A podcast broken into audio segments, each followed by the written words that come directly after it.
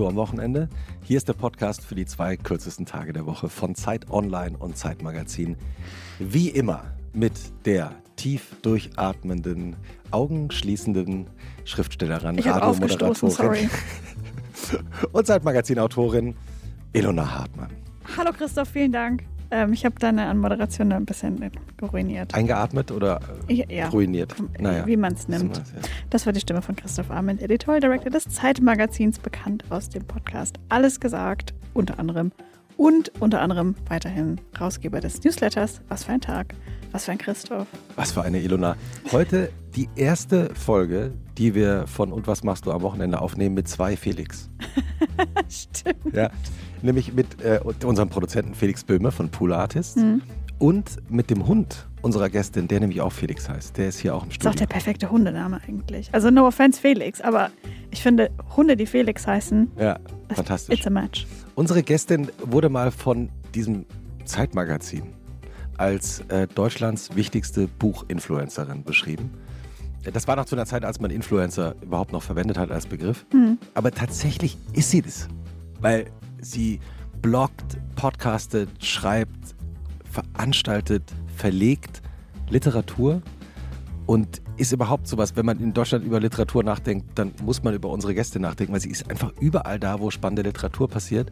und deshalb freue ich mich sehr. Sie ist in Würzburg aufgewachsen, in Franken, lebt aber seit vielen Jahren in Hamburg und heute ist sie mit einem wie immer leicht verspäteten Zug in Berlin angekommen. Herzlich willkommen, Carla Paul. Hallo und herzlich willkommen. Vielen, vielen Dank zur, ja, können wir ja dann sagen, Sonderausgabe zu Was liest du am Wochenende?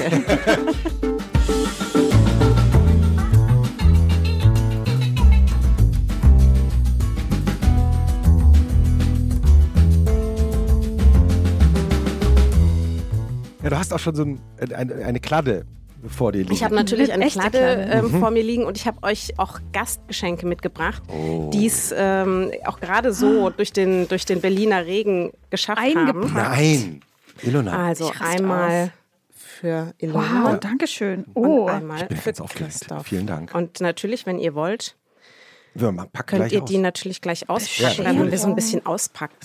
Also man, auf meiner ist die, ähm, auf meinem Geschenk ist die Postkarte mit den Deichtorhallen in Hamburg, einem fantastischen Kunstort in der Nähe Genau, des das Hauptbahnhofs. wäre auch schon so der erste Ort natürlich, an den man gehen kann, gerade wenn man in Hamburg ankommt und sagt, ach, ich habe jetzt vielleicht mal so zwei Stunden Aufenthalt, dann Aha. kann man mal rüberschlendern zu den Deichtorhallen. Ja, ist wirklich nicht weit. Ne? und da Also- ist immer eine gute Ausstellung. Ja, also das, da braucht man auch gar nicht vorher irgendwie gucken, sondern einfach mal hingehen und sonst kann man dann da auch noch mal einen Kaffee trinken, weil natürlich wie in jedem guten Museum gibt es natürlich ein kleines Museumscafé mit Museumsshop und Büchern. Was steht bei auf, dir? auf meiner Karte ist ein Fuchs und ein Hase drauf in meinen zwei Lieblingsfarben. Nämlich, Sehr viel pink und rosa und ein bisschen rot. Der Schwanz von dem Fuchs sieht ein bisschen aus, als würde der brennen. Ich fand irgendwie, es passt zu dir. Also ich, ja, das kann, das kann ich sehen. Ich mag irgendwie das tatsächlich, erstens verschenke ich wahnsinnig gern, viel, viel lieber, als dass ich selber Geschenke kriege. Und mir eben was dabei zu denken. Es klappt natürlich jetzt nicht immer, vielleicht habt ihr die Bücher auch schon. nein, ich habe es noch nicht. Also mein, ich habe es gerade ausgepackt. Mein Buch ist von Michael Mahr und heißt Fliegenpapier, vermischte Notizen. War Rowold erschienen. Und du hast es gekauft, das ist ja auch immer toll, in der Buchhandlung Christiansen in Hamburg, in der Bahrenfelder Straße. Ist es deine Lieblingsbuchhandlung? Mm, Lieblingsbuchhandlung äh, möchte ich In mich natürlich Hamburg? nicht festlegen, Ja. ähnlich wie Lieblingsbuch. Ja. Aber es ist sozusagen ist meine dein Nachbar? Nachbarschaftsbuchhandlung. Und an einem meiner Lieblingsorte in, in Hamburg, da kommen wir vielleicht auch noch äh, hin sozusagen. Und auf jeden Fall auch einer der Orte, an denen ich entweder Samstag vorbeigehe oder reingehe. Die Buchhandlung Christiansen ist eine Familienbuchhandlung, schon seit vielen, vielen, vielen Jahren, ich glaube 18, 1887 und eben unabhängig. Und die beraten auch fantastisch und äh, haben auch ganz, ganz, ganz viele Veranstaltungen, zum Beispiel eben auch mit Daniela Dröscher. Deswegen ist auch das Exemplar für Ilona signiert, zwar nicht für Ilona persönlich, aber immerhin noch von der Veranstaltung, die sie mit ihr gemacht haben.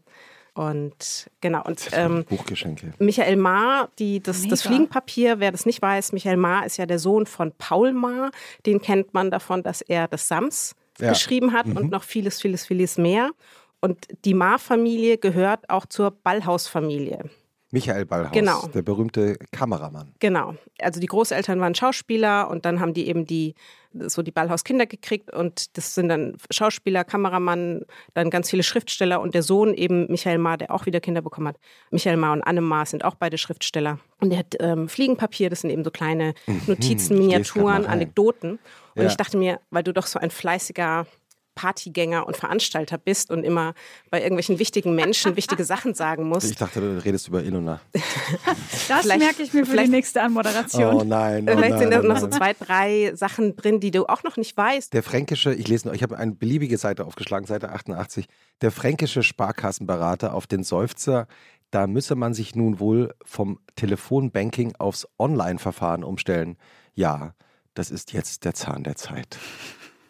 Also es sind ganz viele kleine Sehr schön. Anekdoten, Miniaturen zum, zum Schmunzeln. Ich finde, wenn man gerade ja nicht, nicht den Kopf hat, vielleicht für so einen großen Roman, ähm, den ich Ilona mitgebracht habe, dann kann man vielleicht so Miniaturen lesen. Ihr könnt ja danach auch tauschen, wenn ihr mögt. Das nur zum Thema Aufmerksamkeitsspanne. Ne? Ja, ich, äh, vielen Dank für das tolle Geschenk. Also ich habe das Buch nicht und freue mich aufs Lesen. Sehr gerne. Ja, du, also tatsächlich, das ist mal ein guter Gradmesser für Bücher, die, wenn die mich kriegen, dann bleibe ich da auch dabei, dann lese ich die auch durch, Genau, auch wenn ja. ich ansonsten eine komplett ruinierte Aufmerksamkeitsspanne habe. Ich glaube, bei Büchern, weiß ich nicht, oder auch beim Schreiben, wenn ich merke, ich bleibe gerade gut am Text, dann heißt das, da ist es ist schon ganz gut. wenn der Flow entsteht, Ja, ne? wenn man dranbleiben kann. So ist ja auch wie bei Serien. Wir merken ja in Ja. dem Moment, wo so die Hand zum, zum Smartphone zuckt, wenn wir Ja. währenddessen noch was anderes sehen wollen oder, oder wir gehen währenddessen auf Toilette und halten es nicht an oder so, dann, okay, dann läuft es so nebenbei. Und so ist das ja auch bei, bei Büchern. Ich glaube einfach für einen selbst, das ist ja immer eine persönliche Einstellung, gutes Buch, ja. das hält einen dann auch dran. Ja. Genau. Und die habe ich ja mitgebracht, Lügen über meine Mutter von Daniela Dröscher. Im letzten Jahr war das nominiert für den Deutschen Buchpreis.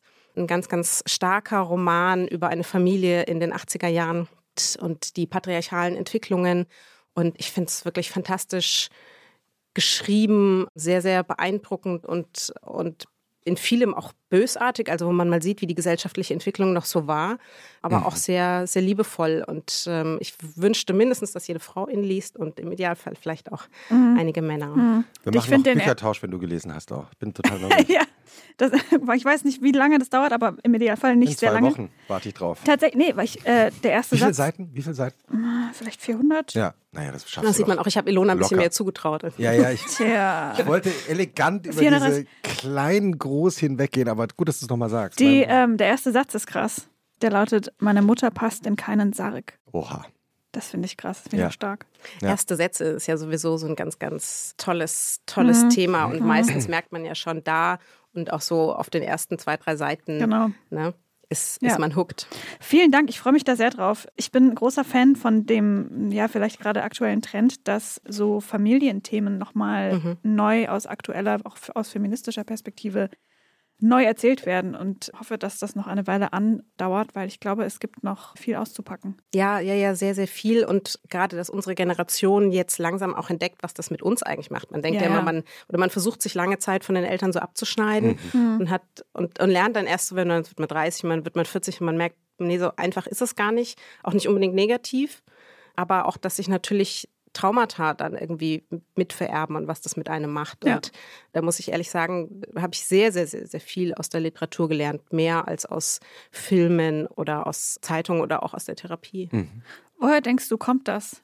Also ich kenne viele Leute, denen Sätze aus Büchern mehr hängen bleiben als Sätze aus Filmen. Das gibt es natürlich auch, aber ich habe schon das Gefühl, dass die Literatur an der Stelle vielleicht den, den Ernsthaftigkeitsvorteil hat oder den was Prägnanteres vielleicht. Ich glaube, Literatur macht halt ein sehr, sehr intimes Gespräch mit einem auf.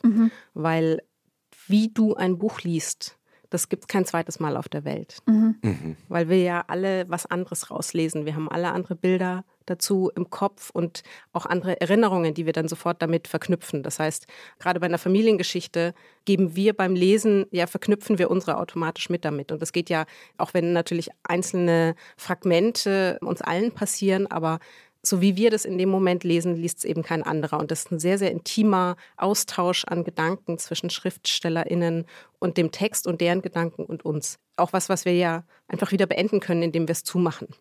Und Film hat schon wieder eine feste Vorgabe. Das ist eher abgeschlossen als Worte, die bei uns eher einsickern. Ich finde es auch toll, weil einfach jedes, mhm. jede Form von Kunst und Kultur dann was anderes bewirken ja. kann. Ne? Wie zum also, Beispiel so. Musik ist wahrscheinlich die emotionalste mhm. Form. Ich finde, ich, ich war gerade am letzten Wochenende bei einem Konzert eines bulgarischen Frauenchors, mhm. Bulgarian Voices of Berlin.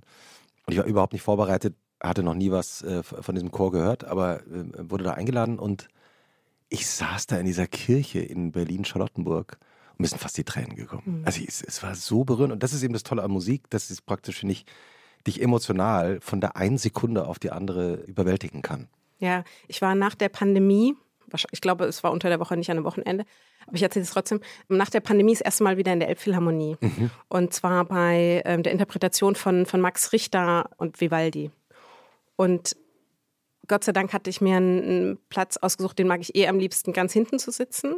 Warum? Ja, weil ich dann auch immer so die Reaktion der anderen angucken kann währenddessen. Das mag ich sehr gern. Gerade in der Elbphilharmonie hat man ja einen guten Blick. Also wer noch nicht, nicht drin war, das ist praktisch eher wie ein Stadion für Musik. Also nicht wie im Theater, wo man praktisch immer nur nach vorne guckt, sondern es ist eben, die Musik ist tatsächlich der Mittelpunkt und man sitzt außen rum.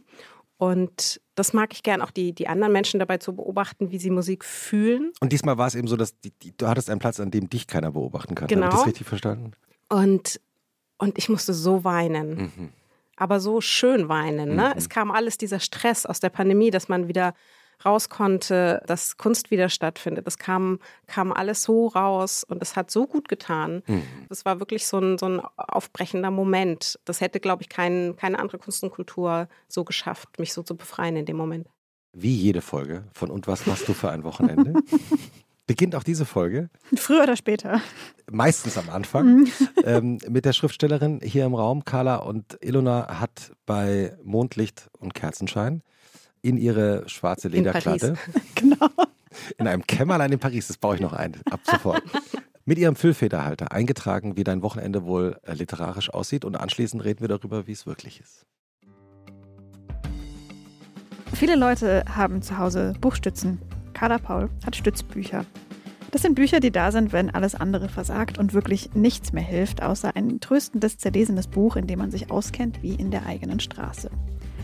Carla Paul hat aber zum Beispiel auch Wartebücher, Bettbücher, Sofabücher, Zug-, Sitz- und Liegebücher und natürlich Freitags-, Samstags- und Sonntagsbücher. Alles, was nicht Buch ist, sortiert sich um die jeweilige Lektüre herum. Und wer das nicht glauben kann, der ist zu viel am Handy.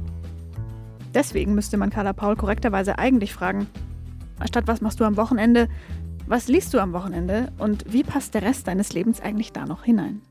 Ich habe da jetzt eigentlich, ich habe da jetzt gar nichts zu verändern, muss ich sagen. Das, das war's. So ist es. so ist es. Danke, war schön. Ja, super. Gibt es, ich fand, ich fand das, äh, ich kenne ja deine Texte äh, auch nicht, bevor wir äh, anfangen aufzuzeichnen. Gibt es wirklich, Frage an Carla, Freitags, Samstags und Sonntagsbücher? Ich habe noch nie drüber nachgedacht. Ich glaube für andere Menschen auch. Ich habe wie so viele, glaube ich, am Wochenende ein bisschen mehr Zeit dafür und Bücher, wo man weiß, da brauche ich danach vielleicht eine Pause oder ich möchte die gerne am Stück lesen und das sind 800 Seiten Bücher oder so, die ja, die behalte ich mir dann fürs Wochenende tatsächlich. Wow, also es, es gibt manchmal ein Wochenende, an dem du sagst, dieses 800 Seiten Buch lese ich jetzt am Wochenende. Ja. Da bin ich halt dann Samstagmittag fertig, aber kann ich ja dann spazieren gehen. Also du fängst dann am Freitagabend an? Also ich lese sehr schnell. Ich muss natürlich auch sehr, sehr schnell lesen und ja, sagen wir mal ungefähr immer so durchschnittlich 100 Seiten in der Stunde. Manchmal mehr, manchmal weniger, je nach Text. Und ich lese ziemlich viel zwischendurch. Also irgendwie irgendwas jetzt auf dem Herz steht eine halbe Stunde, dann kann man, kann man da ja auch schon nochmal was lesen, was manchmal zu Unfällen führt. Aber gut, das ist ein anderes Thema. Aber das heißt, Ilona hat wirklich recht, dass dein Leben sich im Grunde genommen um die Bücher herum ja. Gruppiert. Ich habe mir das tatsächlich gar nicht so ausgesucht, so kitschig wie das klingt. Das kam so und jetzt komme ich da irgendwie nicht mehr raus, weil es einfach auch so viele gute Bücher gibt und das immer wieder, es hat sich mal so weiterentwickelt. Und dann natürlich habe ich auch mal Tage oder wo ich sage, ich brauche jetzt wirklich das Wochenende, wo ich, ich brauche mal eine Pause im Kopf, weil es gibt ja auch einfach Bücher, die, die sind aggressiv oder die setzen so viel in dir frei, da wäre es auch ungerecht, gleich danach weiterzulesen. Aber von daher, also ich versuche erstmal so bis Freitagabend, wie wir alle, alles so vom Job her erstmal fertig zu machen. Und dann lege ich im Idealfall Samstag früh schon, schon los mit dem ersten Buch. Samstag früh. Also ja, beim ersten äh, Kaffee. Wann ist es? Äh, also ich stehe immer zwischen sechs und sieben auf. Dann flitze ich mit Felix super super fix mit Felix, ich flitze mit Felix super fix einmal um, um den Block und dann legt er sich nochmal ins Bett und äh, ich ja, fange beim, äh, beim ersten Kaffee dann, sagen wir mal so um sieben, dann das, das erste Buch an und dann lese ich so zwei Stunden erstmal, um so in den Tag zu kommen. Hast du einen Lieblingsort zum Lesen in deiner Wohnung? Ja, mein Bett. Definitiv. Wirklich? Ja, also, ja, ja. Warum ist es besonders toll, im Bett zu lesen? Äh, das Bett ist grundsätzlich mein Lieblingsort. Erstens, weil ja, weil so der Hund passt auch hin und ich habe gleich daneben die Fenster, dann kann man da so das, das Essen hinstapeln. Und als Kind habe ich immer gedacht, so was, oder man hat ja so Wunschvorstellungen, so, dass wenn ich mal erwachsen bin, dann mache ich das den ganzen Tag. Und, und dann dachte ich, Stimmt. im Bett arbeiten, wie geil muss das sein? Also, weil dann kriegt man, man muss immer dann ins Bett machen, dann muss man aufstehen und so. Da dachte ich, nee, nee, ist ganz schön blöd. Und deswegen mache ich das aus Trotz und auch einfach, weil es so schön bequem ist. Und dann kann man ja auch noch so Bettsachen dabei anbehalten und man kann währenddessen essen und rumbröseln. Mir ist das alles völlig egal. Der Hund spielt neben mir. Man kann ja sehr, sehr viele schöne Sachen im Bett machen, unter anderem auch lesen. Ja, ich hörte davon. Ich fand dein Beispiel gerade so gut mit dieser Kindheitsprägung, dass man sich als Kind oder als Jugendliche vorstellt, wie möchte man eigentlich mal leben, weil man irgendwie ein Bild gesehen hat oder weil man irgendwie eine Fantasie hat. Hast du auch sowas, Ilona? Bestimmt. Also. Also wo man sich dann selber als Erwachsener plötzlich ertappt und denkt, aha, genau, ich mache genau das, das sieht bei mir jetzt genauso aus, weil ich als 16-Jährige oder hm, früher, wahrscheinlich, früher wahrscheinlich sogar noch. Mhm. Also ich fand ja immer Klamotten gut und ich dachte mir, wenn ich mal groß bin, weil ich durfte dann Sachen nicht haben, dann waren die zu teuer und die Marken gab es auch nicht und nee, du hast doch schon so eine Hose und dann machst du eine Flecken drauf und so. Und dann dachte ich irgendwann, wisst ihr was? Wenn ich mal groß bin, dann, dann wohne ich in meinem Kleiderschrank. Und so kam es. Herrlich. Herrlich. Und ich weiß gar nicht, ob das jetzt so, äh, ob das irgendwie besonders, weiß ich nicht. Also an anderen Stellen hat es totale Nachteile. Ich glaube tatsächlich, man weiß schon eigentlich sehr, sehr früh, wer mhm. man so ist. Ja, bei mir war es ein Foto, das ich so mit 15 oder 16 in einem Magazin gesehen habe von einem damals sehr jungen DJ aus München und da wurde die Wohnung dieses DJs, DJ Hell, wurde gezeigt. und äh, das war so eine Altbauwohnung, weiße Wände und Parkettboden und seine Platten waren so gestapelt an die, an die Wand dran und unten stand einfach zwei Technics-Plattenspieler. Und ich glaube, als 15-Jähriger dachte ich, genau, das, so wird's. Und hast du das heute? Habe ich. Manchmal fragen mich Menschen, wieso stehen denn diese Plattenspieler da auf dem Boden und dann Wegen DJ muss ich immer an dieses Foto denken. Ja, Aber das, ist, das ist tatsächlich, ich, es ist ja auch dann spannend, dass man, man hat dann immer so noch so Befriedigungsmomente, finde ich. Also ich habe die bis heute, wenn ich das dann mache ich gehörte ja auch noch zu dieser Generation, die die ersten Folgen von Sex in the City noch so geguckt hat. Ja, im Fernsehen. Im Fernsehen, wo dann jede Woche nur eine Folge und so. Und dann dachte ich immer, ach, und ich daheim dann aus diesen Boxen zu essen und sich was zu bestellen. Das war auf dem fränkischen Land mhm. völlig absurd. Und für mich war mhm. das ein Teil, einfach, das fand ich großstädtisch. Mhm. Und immer wenn ich mir jetzt dann aus Hamburg tatsächlich entweder irgendwo diese Boxen mitnehme oder sie bestelle und dann im Bett esse und über Texten sitze, komme ich mir so Carrie Bradshaw-mäßig vor. Mhm. und denke aber auch an dieses Kind zurück, das immer gedacht hat, das würde mich glücklich machen. Und heute weiß ich, es macht mich auch glücklich und ich würde eben gerne, oder das ist ja so dieses, auch dieses, so dem inneren Kind kann man dann sagen, Siehst du, das haben wir hingekriegt. Vieles anderes vielleicht nicht, aber so diese, das ist schon eine kleine Alltagsfreude. Mhm. Und äh, im Zweifel sind das die größeren Glücksmomente als manche andere Dinge. Ach, alle mitnehmen. Ja. Ne, alle, wir nehmen die kleinen und die großen mit. Weil du gerade schon von deiner, deiner fränkischen Kindheit erzählt hast. Wie waren eigentlich die Wochenenden in deiner Kindheit? Ach. Auch, auch viel lesen tatsächlich. Ah, ja? ähm, also das, meine Eltern waren da immer, immer klar, ähm, samstags auch, ich musste mit meinem Vater, oder ich nicht musste, ich durfte mit meinem Vater in die Stadt. Mhm. Der war der Chef einer Bank in Würzburg und hat, musste dann immer samstags noch arbeiten und ich durfte dann mitgehen und dann wusste ich auch, dann gehen wir dann da Mittagessen in der Stadt und ich darf mir dann in der Stadt Bücher aussuchen. Und das war ah. für mich eben das große Highlight und glücklicherweise war, also gab es da nie ein Limit. Mhm. Sowohl wenn wir in, in Würzburg waren, als auch auf Sylt gab es da nie, wenn, wenn ein Buch ausgelesen war, dann gab es halt Neues. Und meine Großeltern hatten eine große, hatten ein ganzes Zimmer, also eine Bibliothek als Zimmer noch mit diesen verschiebbaren äh, mhm. Leitern. Und Bücher waren immer da, die gehörten immer dazu und so viele ich haben wollte, durfte ich auch haben. Ich schleppte die immer von der Bibliothek nach Hause.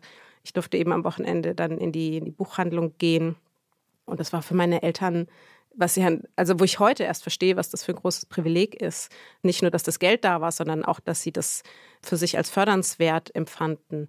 Ne? Und dann ist man daheim, dann wird das, wird das verschlungen. Also mhm. das war ja wirklich noch zu einem Moment, wo die, die Welt in, in Unterfranken war für mich sehr klein. Und dann öffneten sich all die Türen durch die Bücher. Hm. Das heißt, ich bin sozusagen am Wochenende immer regelmäßig verreist in die Vergangenheit und in mhm. die Zukunft und in andere Welten. Kannst du dich noch an dein erstes Buch erinnern, das du bewusst gelesen hast und dachtest, das ist jetzt ein tolles Buch? Ich versuche nur die Frage anders zu formulieren. Wie, was ist eigentlich dein Lieblingsbuch?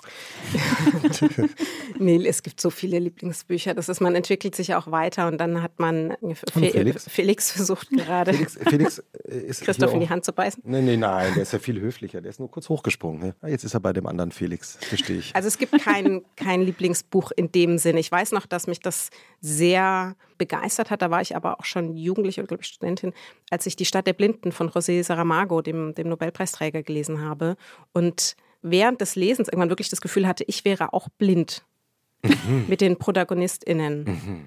Das es war einfach so gut beschrieben. Also man muss dazu sagen, es ist, ähm, geht grundsätzlich darum, dass erst eine Frau geht zur Arbeit und auf einmal werden die Menschen in dieser Stadt blind. Von, von einer ja. auf die nächste Sekunde. Und dann sagt die Regierung, die eben natürlich eine faschistische Regierung ist, okay, das geht nicht, wir müssen die Menschen alle wegsperren, wie kümmern wir uns darum? Dann geht es eben darum, wie die Menschen miteinander umgehen, was, was dann auch sehr brutal ist.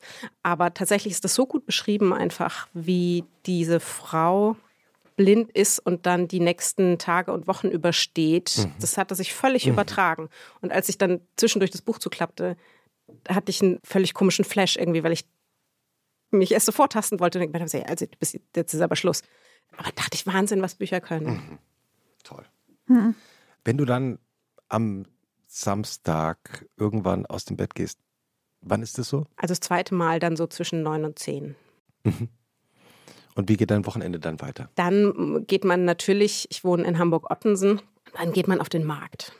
So, das heißt, man nimmt sich seine sehr, sehr große Jutetasche und den Hund und äh, wandert dann gen Markt. Das ist bei uns der Spritzenplatz. Und da gibt es einen Biomarkt, der ist auch am Dienstag und am Mittwoch und am Freitag, glaube ich. Am Samstag geht man erstmal auf den Markt und auch das, finde ich, ist so ein Luxus aus dem Erwachsenensein, dass, dass man sagen kann, man geht auf den Markt und nimmt sich einfach mit, was einen anlacht. Hast du eine bestimmte Route? Ja, am Kiosk und am Café Knut vorbei, am Einkaufszentrum vorbei, in dem es den finde ich, besten Falafel gibt im Falafelhaus. Aha. Wie isst du deine Falafel? Mit gegrilltem Gemüse und Sesamsoße. Also die haben immer mhm. so einen Falafelteller, den ich mir auch oft zum Mittag bestelle. Mit auch verschiedenen, ich glaube, die heißen Metze, die man sich so zusammenstellen mhm. kann. Und kriegt dann noch Brot dazu und machen das da frisch. Man kann zugucken, es ist meistens sehr, sehr voll.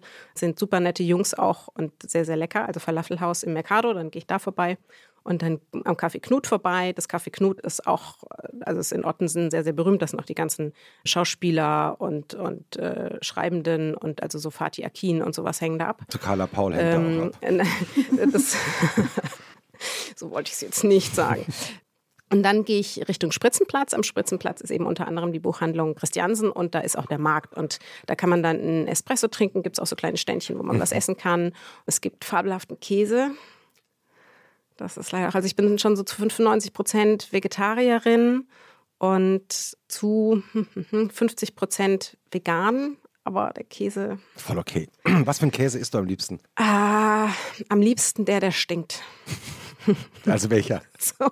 Also ich suche dann immer einfach, einfach aus, was sie so haben. Die, die stinken, das sind ja meist die, die auch fließen. Ne? Mhm. Ähm, da ja. kann in, also in einem anderen Podcast gab es ja schon Beispiele. Ja. Liebe Grüße an Uli Wickert und an Jochen Wegners Laptop. Das, ich habe das, hab das so gespürt in dieser Folge, muss ich sagen. Ja. Ähm, ich auch. und Jochen erst. Aber das ist tatsächlich also schöne französische Rohmilchkäse. Mhm. Und ich finde auch tatsächlich, das darf man dann nicht versauen. Also den darf man dann nicht zum Kochen verwenden, sondern tatsächlich der Käse, den ich mir auf dem Markt kaufe, der wird dann daheim so stückchenweise mhm. gegessen. Mhm. Im Stehen ähm, vorm Kühlschrank. Äh, nachts dann auch, so kurz vor Mitternacht nochmal. Zwischen ähm, Seite 240 und genau. 60. Ja, da stehe ich dann tatsächlich da zerlumpt und äh, zerlesen. Käse schließt den Tag ab. So sagt man auch, glaube ich. Ja. Und also Den von Magen. daher, auf jeden Fall, es muss eine Menge, es muss eine Menge Käse mit und ganz viel Gemüse und Obst, was ich leider nicht, nicht sehr haushaltsplanerisch einkaufe, sondern einfach, was ich gerade schön finde. Und dann drehe ich da meine Runde und dann schleppen wir alles nach Hause. Und dann geht's in den Park. Und mein Lieblingspark ist der Jenischpark. Der ist ähm, auch in der Nähe von Ottensen in Ottmarschen. Das ist eigentlich nur, wir sind gleich so zwei Kilometer weiter. Und das ist der schönste Park in Hamburg. Ist es ja jetzt hier kein Widerspruch, ihr kennt euch nicht aus, ich kann das sagen. ähm, Dann kommt immer die klassische Frage, warum? Also es ist tatsächlich, glaube ich, einer, der sind, ich weiß gar nicht wie viele Hektar, ein sehr, sehr großer Park, der auch von einem Fluss durchquert wird. Felix muss nämlich muss dann auf jeden Fall in den Park. Der Jenischpark ist teilweise Naturschutzgebiet, der hat, ähm, hat einen Ententeich, der hat einen eigenen Fluss, die Flottbek. Der hat verschiedene Ebenen, wo man sich verteilen kann. Es gibt einen eigenen Wald. Es gibt drei Museen, die in diesem Park sind. Ich habe es mir extra aufgeschrieben, damit, damit ich sehr gebildet ähm, rüberkomme, dass ich mir gemerkt habe. Also es, gibt- es gibt natürlich das Jenisch-Haus, dann gibt es noch das Ernst-Barlach-Haus und das Borgherr-Museum. Vor allen Dingen, was für mich sehr wichtig ist, es gibt das Café Schmidtchen. Das ist so ein klitzekleines Café, wirklich eigentlich so wie ein Kiosk von der Schmidtchenkette aus Hamburg. Und es gibt aber fantastische Kuchenteilchen. Welch, was sind deine Lieblingskuchenteilchen? Also alles mit, mit so ein bisschen flüssigem Schokoladenkern. Mhm. Das ist natürlich äh, immer sehr. Hauptsache, also Käse, Schokolade, Hauptsache so ein bisschen Hauptsache weich. macht Es geht, es geht um die Konsistenz auch Ja, manchmal. das Ne? stimmt. Ist ja wirklich so. Eine gewisse Cremigkeit. Ja, ja, genau. Ähm, also das tatsächlich, die haben auch, wenn es dann so mit Puderzucker bestäubt ist. Mm. Und also ich sehe es, ich, ja. Ich bin auch jemand, der, wenn ich esse dann und ich genieße dann so, dann, dann mache ich auch äh, sehr unanständige Geräusche. Aber, ähm, aber ich finde, das, sind die, das, das ist es auch wert. Also es hat jemand mit Liebe gemacht, da darf man auch so drauf Und reagieren. das ist ja auch eine Erscheinung der Neuzeit, dass man beim Essen nicht mehr Geräusche machen so darf. Früher haben die Leute immer geschmatzt. Ja, wie ging das Zitat? Warum rülpset und furzet ihr nicht? Ja. Hat es euch nicht geschmeckt? Ja. Ja, ich meinte andere Geräusche, aber es ist, Ilona, du kannst das für dich äh, selber entscheiden. Ähm, und auf ich jeden will dir nichts unterstellen. Und ähm, dann kann man eben sich beim Kaffee Schmidtchen ein, ein ähm, kleines Törtchen holen oder auch einen ganzen Kuchen und einen schönen Kaffee. Und dann kann man sich entweder direkt davor setzen und dann ist man sozusagen zwischen diesen drei Museen nämlich. Oder man geht noch ein Stück weiter vor das Jenisch-Haus und da gibt's einen, einen sehr schönen Platz zwischen drei Bäumen. Da stehen ein bisschen erhöht zwei Bänke. Ich bin eine leidenschaftliche Parkbanksitzerin. Und äh, von da aus guckt man über die ganze Elbe. Also über den Park und über die Elbe. Wann muss man da sein am Wochenende, damit eine der beiden Bänke noch nicht von dir besetzt ist? Also grundsätzlich ist ja vieles auch mit Kommunikation oder Gewalt zu lösen. Also die Leute kommen und gehen. Ja. Man findet da eigentlich schon. Das sind auch noch, also das sind bestimmt 20 Bänke Ah, in okay. dem ganzen Bereich. Und könnte man nicht das einrichten, dass du so eine Plakette bekommst? ich finde den Vorschlag sehr schön. Vielleicht könntest du da mal mit der Stadt Hamburg mal sprechen. mich einklicken, Ja. mal, Ja. mal ein Machtwort sprechen. Ja. Hier liest Carla Paul. Und ja, das ist eben aus mehreren Bereichen schön, auch weil man dann eben so die, die Hunde vor sich sieht. Und für mich gibt's da tatsächlich nichts Erholsameres, wenn ich nicht lese. Und lesen ist ja für mich zeitgleich auch Arbeit, als da auf die Elbe zu gucken und spielende Hunde zu sehen. Also glückliche Hunde ist wirklich für mich das Aller, Allerschönste. Dann esse ich das alles auf und dann äh, machen wir uns so. Wir gehen so zwei Stunden durch den Park normalerweise. Und im Idealfall, jetzt Felix ist ja mein dritter Hund, der kann, kann jetzt noch nicht so lange, aber in, in wenigen Wochen bis Monaten geht er auch schon wieder mehr. Dann gehen wir weiter runter nach Teufelsbrück. Der, das grenzt da gleich an. Und dann kann man entweder in die Fähre steigen und sozusagen an der Elbe hoch in die Stadt fahren. Oder man läuft, was ich empfehlen würde, weil ich jemand, ich laufe wahnsinnig gern. Also man merkt schon, besonders aufregend ist mein Leben nicht. Äh, größtes Hobby, Parkbank sitzen und spazieren Ach, gehen. so herrlich klingt entspannt perfekt. am Wochenende, Ja. ehrlich gesagt. Ja. Also man kommt mit so vielen Hundemenschen ins Gespräch und ich finde, ich mache auch tatsächlich in, dem Fall mit dem Hund und dann beim Spazierengehen mache ich auch gern Smalltalk einfach. Weil, weil, weil, Entschuldigung, weil, du- weil du nur gerade gesagt hast, dass Lesen ja jetzt auch dein Beruf geworden ist. Wie hat sich das eigentlich bei dir verändert? Also, ich meine, du hast angefangen als leidenschaftliche Leserin und irgendwann ist es so Schritt für Schritt dein Beruf geworden. Also, liest du immer noch mit derselben Leidenschaft oder liest du eben auch professionell und weißt auch, okay, ich muss das jetzt lesen und das lese ich jetzt schnell und das lese ich, Ja, lese ich vielleicht jetzt nicht jede Seite von diesem Buch. Also ich lese es auf jeden Fall professionell, dass ich was nur für mich lesen kann. Dafür ist gar keine Zeit mehr und das dafür hat man. Ich habe auch einfach jetzt einen anderen Blick und zwar schon seit sehr langer Zeit. Also ich bin jetzt 40 Jahre alt und mache das. Also meinen ersten Artikel in der in der Mainpost, glaube ich, über Bücher habe ich geschrieben mit 15 oder 16 und von daher das das ist einfach schon schon viel Zeit. Finde ich aber auch in Ordnung. Also trotzdem kann ich die Bücher auf eine gewisse Art und Weise genießen, wenn sie einfach gut gemacht sind. Deswegen weiß ich da trotzdem ein gutes Buch zu schätzen. Es ist einfach eine, ein Blickwinkel noch dazugekommen. Mhm. Ilona, hast du auch was dabei zum Wochenende? Ich habe. ich sage ja immer, ich gucke nichts. Es, es stimmt halb. Ich wollte, Aha. also ich gucke manchmal Sachen, die Schaust sind. aber nicht immer hin. Doch. Oder doch. Doch, in dem Fall, wenn es eine, also wie gesagt, wenn es gut ist, dann lasse ich auch automatisch das Handy weg. Dann interessiert mich Genau. auch der Rest nicht. Und was ich jetzt gesehen habe, ich bin ja großer Fan von allem, was so in Richtung Weltall, Space Nerdiness geht, Oh, wow. Planeten, dies, das. Und dementsprechend bin ich großer Alexander Gerst-Fan. Unser Mann im All, der aber in dem Fall gar nicht im Weltall ist, sondern der eine Expedition in den Atlantik gemacht hat, der Oh. in eine Art Raumkapsel fürs Meer, so heißt, ist glaube ich der Fachbegriff. Wie heißt denn das? Tauchkapsel oder so Ja. Mit zwei WissenschaftlerInnen abgestiegen ist und eben da die Tiefsee erforscht. Und es ist deswegen spannend, weil er natürlich einen, naja, auf eine Art distanzierten Blick aufs Wasser hat, im Wasser, auf die Sachen, die da so abgehen, weil das natürlich relativ ähnlich ist zu dieser. Allisolation. Und zur Astronautenausbildung gehört eben auch dieses Tauchtraining, dieses äh, Tauchgerätetraining. Deswegen ist der da wie ein Fisch im Wasser quasi, aber eben nicht ganz. Also das finde ich, wenn man viel, wie ich, so Tiefsee-Dokus guckt, dann ist man irgendwann so ein bisschen der Art, wie die Menschen über die Tiefsee sprechen, etwas überdrüssig, weil es immer ungefähr dasselbe ist. Und das hat irgendwie nochmal eine schöne neue Perspektive aufgemacht. Und dann ist mir wieder eingefallen, ein Satz, den ich neulich gehört habe, der Mond ist besser erforscht als die Tiefsee. Ja. Das heißt, wir wissen über dieses Wasser da ja. vor unserer Haustür quasi viel, viel weniger als über einen zehntausende Kilometer entfernten Planeten. Das finde ich bockwild. Und diese Doku vom SWR, die ist jedenfalls auf YouTube. Kann man sich angucken. Geht, glaube ich, dreiviertel Stunde. Beste Unterhaltung und auch ein bisschen Tiefseegrusel. Ich finde Meer so gruselig. Das wollte ich gerade fragen, nämlich, also schwimmst du im Meer? Nee, ich, I would never. Ich finde das so, also mach dir mal ein Bild, Ja, ja. was das da ist. Das ist es nämlich wirklich. Also ich bin, bin ja auch oft mein, ähm, also ich pendle ja zwischen, zwischen Hamburg und Sylt. Und ich liebe es, das Meer anzugucken und auch da spazieren zu gehen und mit den Knien reinzugehen. Und bis zu dem Bereich, wo man es auch sieht, schwimme ich auch.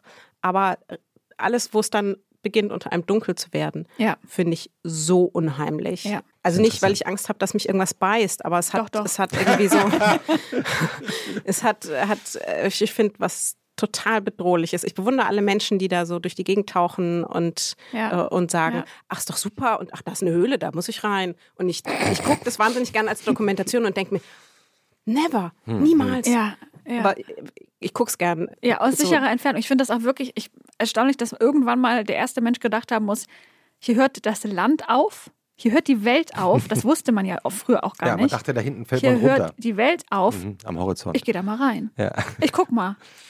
ja, wir kamen ja auch daher ursprünglich. Ja, aber es wird auch nie, weißt du, wir sehen dann die Erfolgsgeschichten. Ja, genau, Aber- die es geschafft haben. Ne? Aber man muss ja auch die sehen, die äh, so, die halt inzwischen auch da irgendwo am Grund Ja, rum- also in der Doku so. sieht man auch ein bisschen so die frühen Tauchversuche, ähm, was man so gemacht hat, um noch tiefer runterzukommen. Und natürlich wusste man nicht so Bescheid über so diesen unwahrscheinlichen Druck, der dann irgendwie lastet auf so einer kleinen blechernen Tauchbüchse, die sie sich gebastelt haben.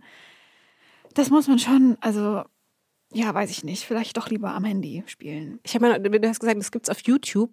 Wie findest du, also wie stößt du auf solche Sachen auf YouTube? Suchst du dann nach einem Begriff, den du immer hast, bekommst du das eingespielt? Ich glaube, das war einfach wirklich auf meiner Startseite, weil mittlerweile der YouTube-Algorithmus auch so Instagram-ähnlich dir Sachen Mhm. vorschlägt, weil ich einfach schon eine Trilliarde Weltall- und Meeresdokus geguckt habe und sie dachten, perfect match und das war wahr.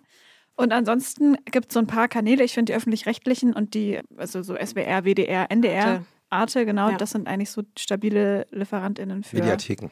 Genau, Mediatheken. Oh, es ist bestimmt Oder wie Jan Böhmermann gesagt hat, man findet super rein, aber halt nie wieder raus. Das ist wahr. Wir stimmen uns ja nie ab über unsere Geschenke und äh, Empfehlungen und Ja. Mitbringsel. Ach, aber Christoph, ich habe hast du wieder, tatsächlich, ich habe hast du wieder tatsächlich ein, etwas. Hast du ein riesiges Buch dabei schon? Ja, Oh. aber ich habe tatsächlich was au- auch mit Tauchen dabei. Nee. Ja, es ist, Ist doch äh, nicht wahr. Wirklich wahr. Ich habe ein So ist Kinderbuch es, wenn dabei. sich, so, wenn sich so Pärchen nach langer Zeit einfach so. ja, Sich dann das Gleiche Unbewusst. schenken zu Weihnachten. das wäre sehr lustig. Das Dorf der Fische heißt es. Und es ist ein Kinderbuch, das bei Kunstanstifter erschienen ist. Gezeichnet von P. Jung Chang, die aus, ursprünglich aus Taiwan kommt, und Daniel Fehr. Der hat die Geschichte erzählt oder erzählen sie auch zusammen.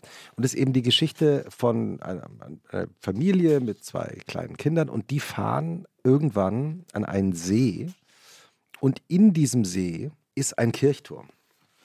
Also man sieht tatsächlich, kann ich das mal hier kurz zeigen, in der ersten Zeichnung, man sieht plötzlich, die stehen vor diesem See, sind da zum Urlaub hingefahren und sehen diesen Kirchturm da und wundern sich, das kann doch eigentlich nicht sein, Kirchturm im See. Und äh, dann stellt sich eben heraus, doch, doch, weil in diesem See stand früher ein Dorf. Oh. Und dann wurde aber ein Stausee gebaut und die Menschen sind aus diesem Dorf ausgezogen. Und da hat sich aber mittlerweile so ein Leben auch mit Fischen in diesem Dorf gebildet. Und die tauchen dann da runter und äh, lernen dieses Leben unter See kennen und erforschen eben die verschiedenen Tiere. Äh, Ey, da war gerade sehr- Oktopus, habe ich gesehen in der Doku. Wie realistisch das mit dem Oktopus ist, aber da müssen wir jetzt Ja, ja, auch ein er. Kinderbuch. Es ist wirklich zuckersüß gezeichnet. Das im See ist, weiß Ähm. Also, vielleicht können alle, die, die zuhören, das, das Kinderbuch mal bei Ecosia eingeben, um das zu sehen. Das ist wirklich wa- wahnsinnig schön. schön. gezeichnet. Und zwar nicht, ich, ich habe immer so ein bisschen, wenn das so, so Disney-mäßig, so total plakativ gezeichnet ist, das geht mir immer so ein bisschen auf die Nerven. Aber es ist wirklich äh, sehr pastellig und liebevoll gemacht. Und am Ende erfährt man nämlich auch, äh, weil ich dann auch kurz gedacht habe, hm, ist das eigentlich eine echte Geschichte? Gibt es irgendwo einen Kirchturm irgendwo stehen? Tatsächlich, die Kirchturmspitze, die aus dem Wasser herausguckt, gibt es wirklich. Äh, sie befindet sich im Reschensee in Italien. Früher gab es dort, wo der heutige Reschensee ist, keinen See, sondern mehrere kleine Dörfer. Der Staudamm wurde für die Stromerzeugung 1950 gebaut und das Tal geflutet. wow. Und deshalb gibt es da diesen Kirchturm. Und die haben einfach gedacht, wir reißen jetzt nicht das ab, sondern wir machen einfach Wasser drauf. Das ist eine grauenhafte Geschichte. Inzwischen, da gibt es auch kann- es gibt ganz, ganz viele Instagram-Fotos davon, weil sich natürlich alle mit diesem Kirchturm fotografieren ähm, wollen. Aber die Geschichte, die dahinter ist, ist tatsächlich eine ganz, ganz furchtbare. Also auch die Enteignung dieses Dorfes. Es gibt einen sehr, sehr guten Roman von einem italienischen Schriftsteller im Diogenes Verlag, der mir jetzt leider nicht einfällt, äh, muss ich nachreichen, der Nehmen das eben beschreibt. Ja. Wie diese Enteignung passiert. Wie diese ist. Enteignung passiert ist, aber auch vorher ist dieser Ort schon geprägt worden durch den Nationalsozialismus, durch den italienischen und den spanischen Faschismus vorher, weil es gerade so eine, eine Ex-Situation ist. Also die haben wahnsinnig viel durchgemacht und haben auch sehr, sehr lange gekämpft dafür, dass das nicht geschieht, aber ähm, sind dann doch enteignet worden. Und natürlich hat man dann auch automatisch, zieht man Vergleiche zu, zu heutigen Ja. ähm, Geschehnissen. Wirklich schön, das ist eine schöne Kindergeschichte. Das- und dann das Dorf erfährt der man Fische. Eben, ja, und dann erfährt man eben doch noch was über unsere Gesellschaft. ja, ach, das kann man vielleicht dann auch irgendwie je nach Alter der Kinder das nochmal äh, aufgreifen. noch mal Später nochmal. Ja. Du hast ja wirklich eine äh, vollgeschriebene Lila-Kladde vor dir. Deswegen äh, frage ich dich, äh, es ist eine rhetorische Frage. Hast du auch noch einen Tipp dabei? Ja, ich habe gedacht, Bücher habe ich euch ja schon mitgebracht und wer noch mehr Buchtipps will, der kann ja auf einem von meinen vielen Kanälen gehen und ab und zu gucke ich auch mal was und zum Beispiel, falls das jemand noch nicht kennen sollte, weil das auch ein bisschen versteckt wird von den Öffentlich-Rechtlichen, finde ich, schon seit 2010 gibt es eine ganz, ganz tolle Doku-Reihe von Michael Kessler, Kesslers Expedition. Und Michael Kessler, der Comedian. der Comedian, genau.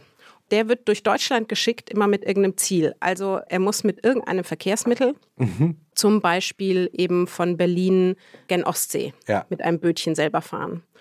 Und währenddessen unterhält er sich dann mit den Bewohnern, er stellt die Orte vor.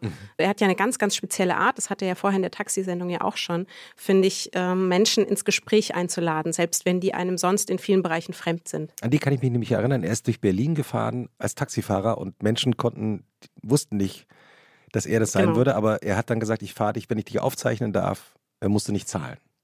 Ja. Und das praktisch ist es dann nochmal übersetzt, bloß mit anderen Verkehrsmitteln. Es ist immer ein anderes Verkehrsmittel. Es ist immer so, dass es äh, nicht das modernste ist. Also er muss, muss selber eben dann mit irgendeinem wirklich krachigen Boot ähm, dadurch, also er leidet währenddessen auch, so unterhält sich aber eben, macht so den Smalltalk mit allen Menschen, die er zwischendurch trifft und ähm, zeigt uns so Deutschland. Und da gibt es inzwischen, glaube ich, schon über zehn Staffeln seit 2010 Oh, wow. da geht einem das Herz auf. Und das ist so ein bisschen das, wenn man sich oft überlegt oder ihr denkt auch, ach, Deutschland ist so gespalten. Aber wenn man sich das anguckt, merkt man doch, dass selbst jemand, der einem sehr fremd ist, manchmal auch sehr nah sein kann in diesem Deutschland. Hast du eine Lieblingsfolge? Nee, Nee, m -m. man muss die echt am Stück gucken. Ich würde auch raten, damit Freitagabend anzufangen. Okay. Weil man sofort, man kehrt sofort rein und das macht einfach Freude. Es macht auch Lust auf Menschen und Lust auf Deutschland zu verreisen, selber loszuziehen, auch mal ein bisschen Small aufzumachen, weißt du, einfach mal wieder zu sagen, was, mach, was machst du eigentlich? Und auch selbst und bei allem anderen jetzt nicht immer im Kopf gleich den ersten Gedanken zu haben, das passt mir bei jemandem nicht oder was wählt jemand, sondern einfach die Gemeinsamkeit zu suchen und, und miteinander ins Gespräch zu gehen. Und da ist das ein, eine ganz wunderbare Reihe. Ich glaube, die gibt es teilweise auf Netflix, teilweise auf Amazon, teilweise in den Mediatheken. Muss man sich so ein bisschen zusammensuchen.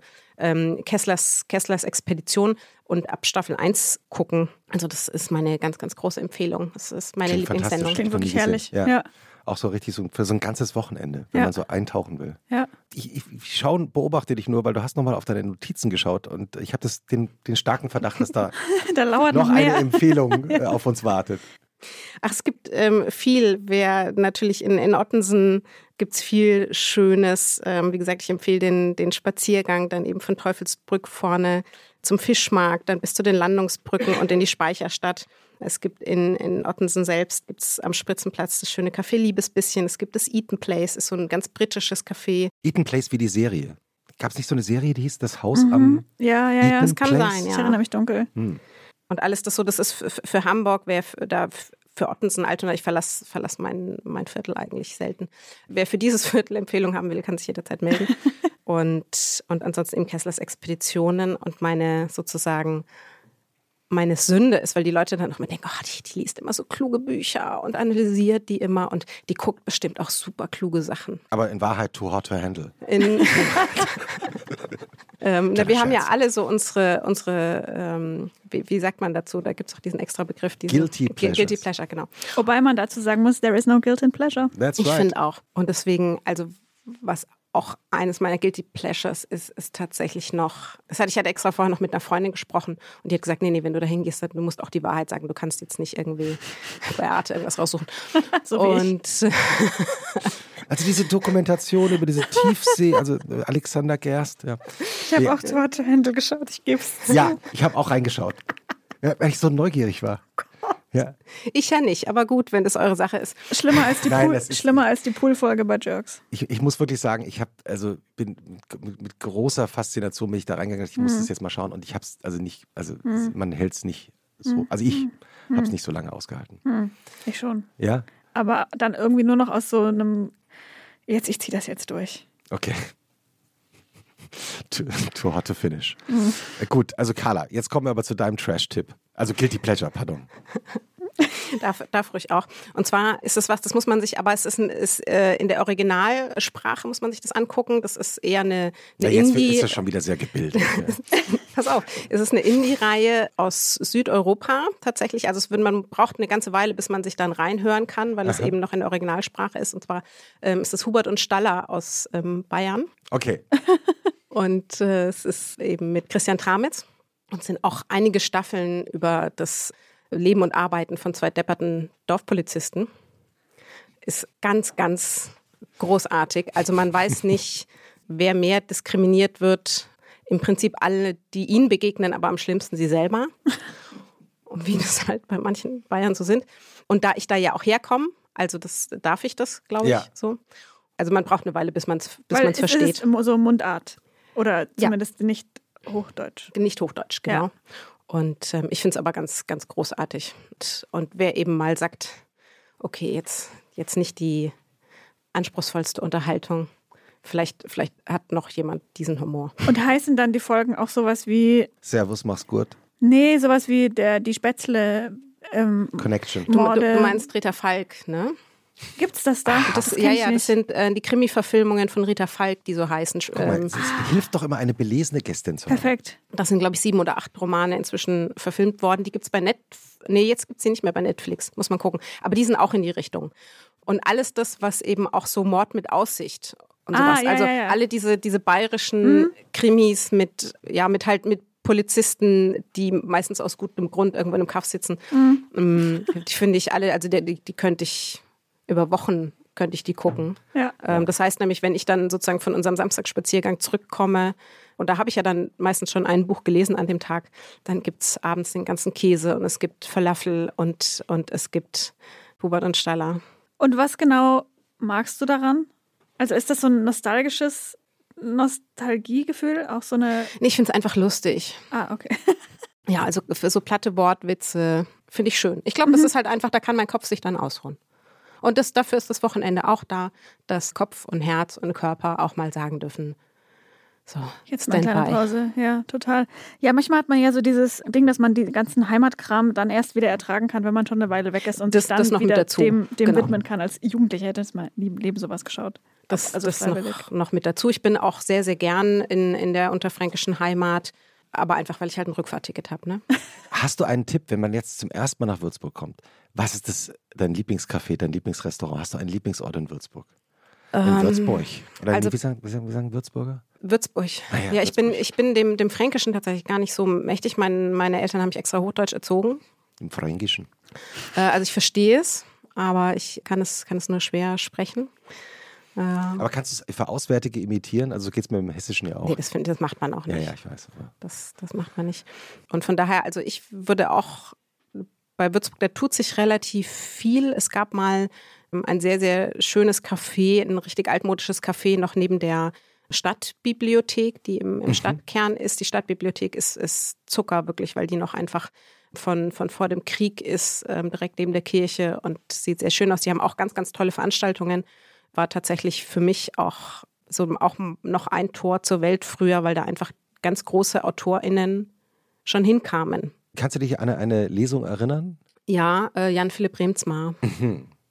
Und der hatte damals das Buch über seine Entführung geschrieben. Im Keller. Genau, und kam in die Stadtbücherei und da war ich, also jetzt muss man auch sagen, das ist ja heute, bis heute leider immer noch so, dass zu vielen äh, literarischen Veranstaltungen Menschen zwischen sech- 60 und 80 kommen.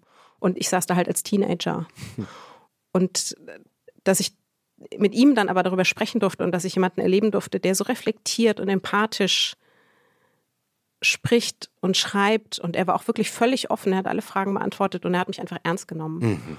Und Hast du dich getraut, Fragen zu stellen? ja, Krass. und er hat, ich habe auch das, das signierte Buch von ihm, habe ich auch immer noch daheim. Das ist so ganz zerfleddert und, und zerklebt tatsächlich. Der war wahnsinnig nett, der hat sich für alle Zeit genommen, der war sehr offen, sehr klug und es war so ein bisschen, ich glaube, das, was man ja auch über Roger Williamson immer gesagt hat, dass er da gar keinen, trotz alledem, was, was er weiß, und Jan Philipp Remsmar ist ja äh, unfassbar klug und belesen überhaupt nicht, ähm, also er hat überhaupt keine, der hat noch jede, auch von mir dümmste Frage vollkommen selbstverständlich beantwortet und so richtig mit einem ernsthaften, ich freue mich, dass du fragst. Und das hat ganz, ganz, ganz viel in mir bewegt. Und zwar einfach wirklich den Gedanken, vielleicht sind da draußen noch mehr, vielleicht schaffe auch ich es in die Großstadt.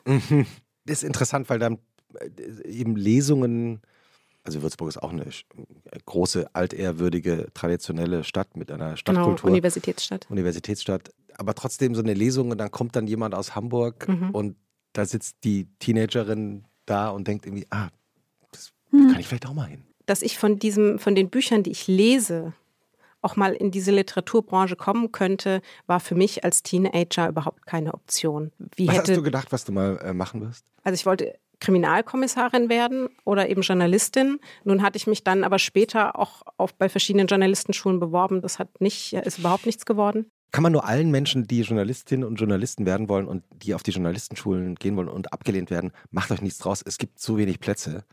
Und aber tausend Wege. Alle werden abgelehnt. Also So, genau, Ja. und tausend Wege. Aber das wusste ich natürlich damals nicht. Das ist in dem Moment war das ein großes Unglück. Und, und er war aber so ermutigend. Also der, der wusste natürlich überhaupt, ihm war, glaube ich, nicht klar irgendwie, was er da tut, äh, mir gegenüber. Aber er war einfach so motivierend und herzlich und lud mich praktisch ein, diesen Weg weiterzugehen. Und so hat es ja dann auch funktioniert. Also das, das weiß ich bis heute, wie sich das angefühlt hat, da zu sitzen und mit jemandem wie ihm zu sprechen, der, der sagt, Literatur ist für alle da. Im Keller, ich habe das damals gelesen, als es erschienen ist. Es war ja ein, ein, ein spektakulärer Fall in Deutschland, also der, der Milliardär Remsmar, der entführt worden war. Und es ist wirklich auch ein fantastisch geschriebenes Buch. Also jetzt nur aus meiner Erinnerung. Ne? Sehr eindrucksvoll. Ja, und, und der Mann dahinter ist es noch, noch viel mehr. Und ähm, Bist du ihm nochmal begegnet in Hamburg? nee, ich weiß auch gar nicht, ob ich das nochmal, also ob ich das, das sagen würde, weil ich immer noch den Respekt vor ihm habe, wie damals. Sein Sohn hat ja inzwischen auch mehrere Bücher geschrieben und insgesamt einfach eine sehr, sehr kluge, kluge Familie. Ähm, nee, bin ich, bin ich nicht. Ich glaube, ich könnte, wenn ich wollte, aber ich habe so ein bisschen Scheu. Wer weiß, man, man braucht ja auch fürs restliche Leben noch Ziele. Woran erkennst du eigentlich ein gutes Buch? Naja, ein gutes Buch ist ja immer erstmal nur für einen selber ein gutes Buch.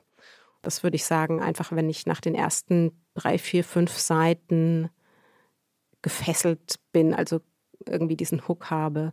Das kann an der Sprache liegen, das kann am Thema liegen, das kann an sehr, sehr vielem liegen. Manchmal mag ich die, die Leute gar nicht, die da mitspielen, die Charaktere, mhm. aber sagt, das ist das ist irgendwie, irgendwas hat es, ne? So wie man auch, also es gibt ja, ich meine, gerade hier in Berlin, man kann ganz furchtbare Sachen anziehen, die einzeln irgendwie aussehen, wo man sich denkt, was, never. Und dann zusammen ergibt es irgendwie ein Bild. Mhm. Und dann macht es einen Menschen aus einem. Von daher ist es tatsächlich, das irgendwie, ich spüre das in der letzten Hirnwindung, dass ich denke, da kratzt irgendwas. Mhm. Das ist natürlich inzwischen viel schwerer, natürlich auch das, was neu oder anders erzählt wird. Neulich ging mir das zum Beispiel beim, beim Lesen vom neuen Buch von Ulrike Dresner, die ja ähm, eine, eine ganz, ganz tolle Übersetzerin ist, aber auch Autorin. Die hat einen neuen Roman, der heißt Die Verwandelten. Und ähm, die schreibt auf eine unfassbar poetische Art und Weise. Ich, ich, also wüsste ich gar nicht, wann ich mal jemanden, also zuletzt einen Roman gelesen habe, der so geschrieben ist, so poetisch und trotzdem verständlich und packend. Das ist wirklich, da hätte ich, also hätte ich auf jeder Seite hätte ich unterstreichen können und mhm. nochmal lesen und, und ich wollte gleich irgendwie in zehn Lesekreisen mit Leuten drüber diskutieren und sowas. Das, ne, dann merkt man auch, man möchte es weiter erzählen. Man macht sich selber Gedanken dazu. Das, das Buch unterhält sich irgendwie mit einem. Und das ist für mich dann ein, ein, richtig, richtig gutes Buch. Aber auf der anderen Seite, es darf auch eins sein, das sozusagen ist wie, wie Hubert und Staller. Und man hat einfach drei Stunden eine gute Zeit, weil es spannend ist oder ein, ein Liebesroman, den man gerade braucht, weil man selber Liebeskummer hat oder so. Dann ist es, ist es auch in Ordnung. Ein gutes Buch ist immer das, was einem gerade gut tut. Was ist ein guter Liebesroman, wenn man Liebeskummer hat? Welches Buch würdest du da empfehlen? Tja, ich hatte lange keinen Liebeskummer mehr. Also früher waren es immer die Romane von Marian Keyes. Mhm. Das ist so eine irische Liebesromanschriftstellerin und die hat inzwischen bestimmt auch schon 20 oder 30. Und die gehen also zum Großteil über die Familie Walsh. Mhm. Und die haben natürlich alle Kinder, die dann irgendwelche Beziehungsprobleme haben. Und das, das habe ich früher wahnsinnig, wahnsinnig gern gelesen. Und ich glaube, hätte ich jetzt noch mal so eine richtige Liebeskummerphase, wo ich über nichts nachdenken will und einfach nur mich in meinem Leid suhlen und die Hoffnung haben, es geht irgendwann auch wieder aufwärts, dann würde ich, glaube ich, wieder auch einfach geprägt wieder zu, zu Marion Keys greifen. Schöner Tipp. In die Shownotes mhm. aufgenommen. Ja. ja Ilona, Ilona, äh, äh, du sitzt gerade so gemütlich da. Und, ich könnte jetzt hier noch, ich könnte jetzt hier noch ein Stündchen. Ich, ich merke das, ne? Also, ich könnte jetzt hier mal noch ein Stündchen plaudern. Also ich habe auch das Gefühl, also Carla ist ein Mensch, die, die, kann man so anzapfen und kann sagen. Also, man gibt dir ein Stichwort und dann kommt ja. da einfach eine Flut an Wissen, Tipps, Empfehlungen, noch ein Buch dazu. Ein Buch habe ich noch, bevor, bevor wir vielleicht auch aufhören, weil wir es jetzt hatten jetzt, jetzt von Ulrike Dresner über Marion Keys Ganz, ganz groß ist jetzt im Frühjahr, finde ich, Deepti Kapoor. Ist eine indische Journalistin, die Zeit der Schuld geschrieben hat. Mhm. Zeit der Schuld ist ja ein bisschen Thriller-ähnlicher Roman. Der erinnert an Don Winslows Tage der Toten, was ein ja auch ein ganz fantastischer Thriller ist. Also wer ihn noch nicht kennt und richtig Spannung sucht, auch Tage der Toten. Und in Zeit der Schuld geht es eben um die indische Mafia. Und da gibt es auch eine kleine Liebesgeschichte, aber es geht eben auch um den Aufstiegskampf von zum Beispiel Ajay, der als Kind verkauft wird und dann für, was er zu dem Zeitpunkt noch nicht weiß, den Sohn eben eines, eines großen Mafiamannes arbeitet und dann natürlich in Verwicklungen gerät und trotzdem versucht, bei sich zu bleiben und irgendwie weiter den Weg nach vorne zu gehen. Und ob das klappt und ob die Liebesgeschichte, äh, die darin ist, ob das zu einem glücklichen ähm, Happy End führen kann, das, das darf man natürlich selber lesen. Aber fand ich sehr spannend und außerdem finde ich eine, eine, indische Autorin, die über die indische Mafia schreibt, Deepti Kapoor, das ist doch auch mal ganz, ganz großartig. Klingt fantastisch. Schau mal, Carla, träumst du manchmal von Büchern? Ja, natürlich jeden Tag. Ja? Ja, ja, das begleitet mich ja im, also wenn Bücher ja auch mit das Letzte sind, was ich, ich lese noch ein paar Seiten und, und mache dann die Augen zu dann und, geht es natürlich dann weiter. Ja, träumst du die Geschichten weiter? Manchmal. Sind die dann besser als die, die dann kommen? Nie anders. Hm. Wie gesagt, wenn man ein Buch liest, dann wird es ja auch immer so ein bisschen mit zu einem selbst mhm. und umgekehrt. Und dann, und vieles beschäftigt einen ja dann auch weiterhin. Ne? Dann sieht man halt, wenn man morgens, manchmal kann man sich ja noch daran erinnern, dann überlege ich halt, okay, was, was möchte mir das jetzt vielleicht sagen? Irgendwie hat das so noch was mit meinem Unterbewusstsein zu tun? Und manchmal ist es halt auch einfach so ein spannendes Buch, dass man dann morgens gleich damit weitermacht. Wenn man Carla zuhört, möchte man einfach nur lesen, oder? Ja. Und vielleicht ist das auch ein Indiz für ein gutes Buch, dass man am nächsten Morgen direkt Bock hat, weiterzulesen. So ist es. Ilona, Ja, wir haben doch immer eine Schlussfrage.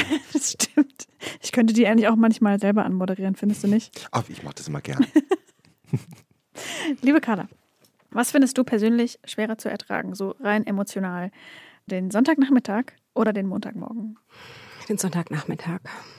Montag ist schon, da habe ich schon alle meine To-Do-Listen geschrieben und bin schon so und freue mich ja dann eigentlich auch über alles, das, was da gemacht wird und, und, und so und bin dann da schon so drin.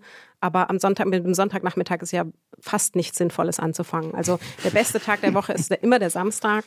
Und der Sonntagnachmittag ist, ist ein Trauerspiel, das, das man einfach mit möglichst viel guter Kunst und Kultur überbrücken muss. Ja. So, so sieht es einfach mal aus. Wahre Worte. Gibt es ein, ein gutes Hundebuch eigentlich? Das weiß ich, weiß ich gar nicht. Vielleicht sollte ich mal eins mit Felix mal eins schreiben.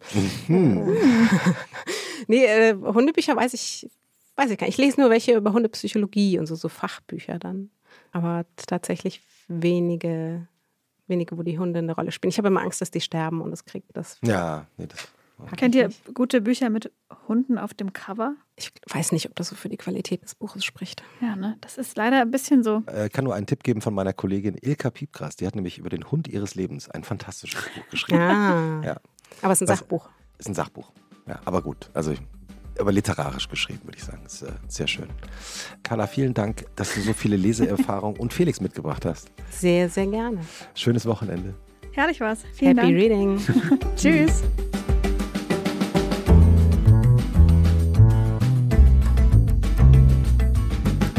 Und was machst du am Wochenende? Ist ein Podcast von Zeitmagazin und Zeit Online, produziert von Pool Artists.